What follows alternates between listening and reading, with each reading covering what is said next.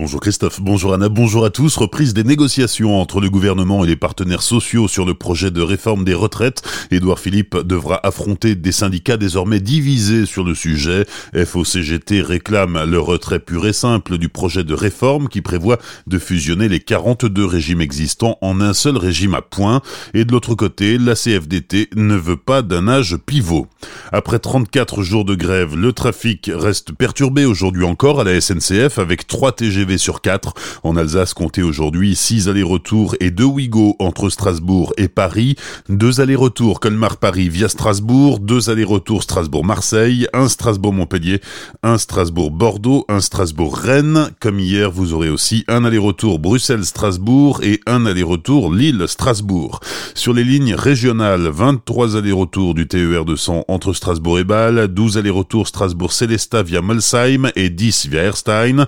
Le tram-train mulhouse circule normalement, 7 allers-retours Colmar-Metzeral, 9 allers-retours Mulhouse-Colmar et encore 44 quarts de substitution en circulation aujourd'hui en plus du dispositif habituel.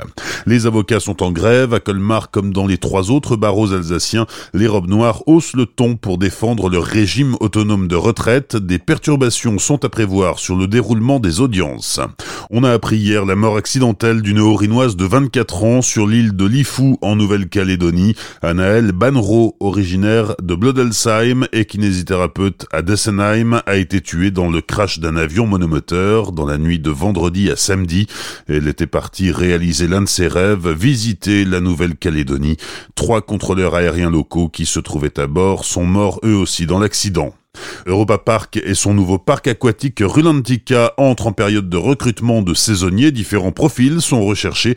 Les détails de Frédéric Pont, conseillère à Pôle emploi Célestat. Comme chaque année, Europa Park recrute ses employés saisonniers, des employés de restauration, des tâches dans les hôtels, des réceptionnistes, des plongeurs en restauration, des opérateurs de manège. Différents niveaux de langue sont demandés selon les postes. Toujours un niveau d'allemand, bien sûr, et une langue en plus est également bienvenue. Nouveauté cette année, Rulantica, le parc aquatique vient d'ouvrir ses portes. Et pour ce nouveau parc, on recrute également des agents d'accueil, des surveillants des activités aquatiques, des maîtres nageurs sauveteurs diplômés. Il faut toujours parler allemand. Pour connaître plus d'informations sur ces postes, prochain rendez-vous les 10 et 14 janvier à partir de 9h. Prévoyez bien la matinée chez Pôle emploi. Des propos recueillis par Franquiel. Pour en savoir plus sur ce recrutement, rendez-vous en agence ou sur la page Facebook Pôle emploi Célesta.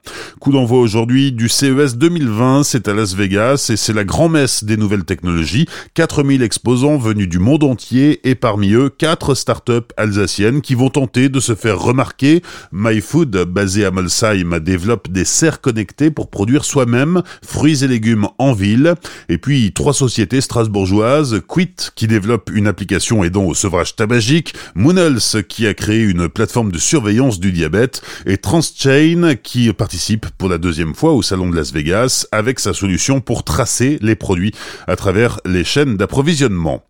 Un mot de sport avec euh, le tirage au sort des 16e de finale de la Coupe de France de football, tirage au sort qui avait lieu hier soir à Rouen. Le Racing ira affronter le Angoulême Charente FC, club de National 2. La rencontre est prévue le samedi 18 ou le dimanche 19 janvier prochain.